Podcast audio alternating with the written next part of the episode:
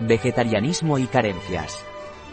Dieta vegetariana, vegana y flexivegetariana. Ser vegetariano ya no es una rareza. España está entre los 10 países más vegetarianos del mundo con un 10% de los españoles que ya tiene una alimentación principalmente vegetal y un 8% que son vegetarianos. Pero ¿cuál es la diferencia entre dieta vegetariana, vegana y flexitariana? El término vegetariano es genérico e incluye varias modalidades de dieta en función de si las personas realmente solo comen alimentos de origen vegetal, dieta vegana, o los combinan con lácteos y, o huevos.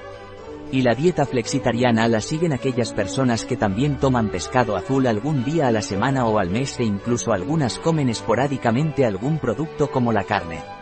Este último caso es el más habitual y el que más seguidores está sumando últimamente debido a la tendencia de reducir el consumo de carne, ya sea por motivos de salud o por motivo de sostenibilidad medioambiental. En cualquier caso, todos y cada uno de nosotros deberíamos tener la oportunidad de comer nutricionalmente de forma adecuada y disfrutando de la que sea nuestra elección. Por naturaleza somos animales omnívoros y nuestro sistema digestivo está diseñado para comer diferentes tipos de alimentos, es más, debemos tomar una gran variedad de alimentos para obtener todos los nutrientes que nuestro organismo necesita. Esto adquiere una mayor importancia cuando la persona limita o debe limitar de su dieta algún grupo de alimentos, como sucede en el caso del vegetarianismo.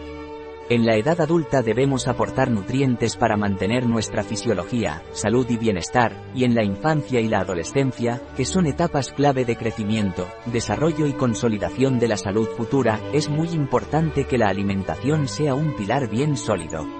Las dietas vegetarianas y veganas bien estructuradas, equilibradas y suplementadas adecuadamente, son opciones saludables tanto en adultos como también en los niños. En cualquier grupo de edad se debe procurar una amplia variedad de todos los grupos de alimentos vegetales, desde las verduras y las frutas, hasta los frutos secos, las semillas, las legumbres, las setas e incluso algunas algas y los cereales integrales, y aportar los suplementos que realmente se necesitan. Sabemos que en el contexto de dieta vegetariana y vegana pueden producirse algunas carencias, por lo que el uso de la suplementación nutricional es importante para evitarlas. En la actualidad, existe consenso en el hecho de que la dieta vegana puede ser apropiada, en general, para una nutrición adecuada siempre y cuando se utilicen algunos suplementos como, por ejemplo, el de vitamina B12 y otros si se considera necesario. Ese buen uso de suplementos, o mejor dicho, de complementos alimenticios, es un aliado para un buen estado de salud de cualquier vegetariano. ¿En qué complementos alimenticios debemos pensar para las personas vegetarianas? Vitamina B12 se debe suplementar siempre. Ningún vegetal o alimento enriquecido tiene cantidades significativas de vitamina B12 y ni siquiera los productos fermentados que tiene algo más, no aportan una cantidad suficiente. También conviene tener en cuenta que las concentraciones más bajas de hierro en dietas vegetarianas pueden actuar sobre la mucosa gástrica reduciendo la capacidad de absorción de la vitamina B12 a través del factor intrínseco. Además, como el ácido fólico es abundante en la dieta, si no hay una suplementación con vitamina B12, el déficit de esa vitamina puede quedar enmascarado sin manifestación de los síntomas hematológicos detectándose el problema en fases más graves e incluso irreversibles con la aparición de síntomas neurológicos. Por eso las dietas veganas y vegetarianas debe suplementarse siempre con esta vitamina. Como es hidrosoluble y se elimina rápidamente, lo más adecuado es tomar un complemento alimenticio a base de cianocobalamina o hidroxicibalamina o metilcobalamina, vía oral. Hierro no siempre hace falta suplementarlo.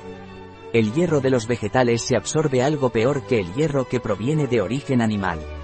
Por eso se recomienda que las personas vegetarianas consuman casi el doble de la cantidad diaria recomendada de hierro versus las recomendaciones que se dan para dieta omnívora. Vitamina D solo algunas veces hace falta suplementarla. Aunque nuestra principal fuente de este nutriente es la propia producción del organismo gracias a la incidencia de la luz solar en nuestra piel, también hay alimentos que la contienen, pero siempre son alimentos de origen animal como el pescado, el hígado o algunos lácteos. Con lo que, para algunos adultos, y sobre todo en los meses con menos exposición a la luz solar, puede ser necesario tomar un complemento.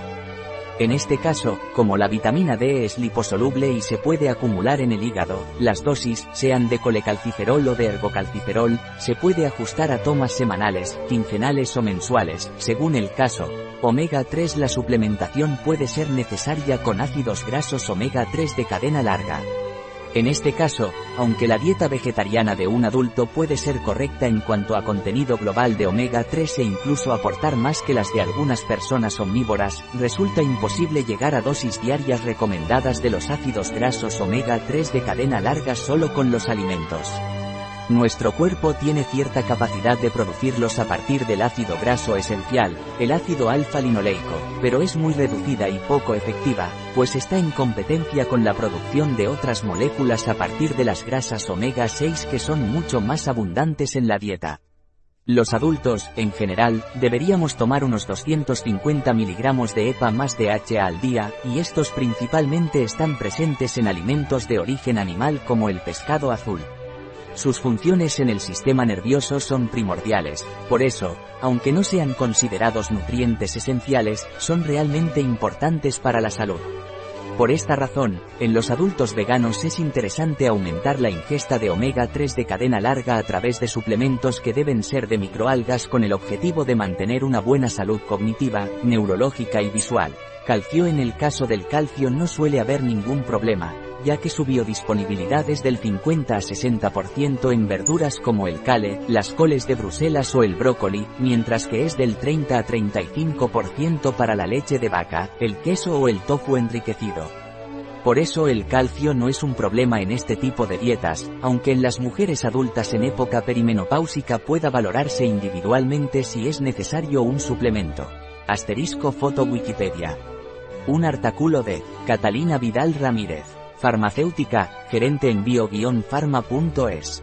La información presentada en este artículo de ninguna manera sustituye el asesoramiento de un médico. Cualquier mención en este artículo de un producto, no representa el respaldo de ODS, Objetivos de Desarrollo Sostenible, a ese producto.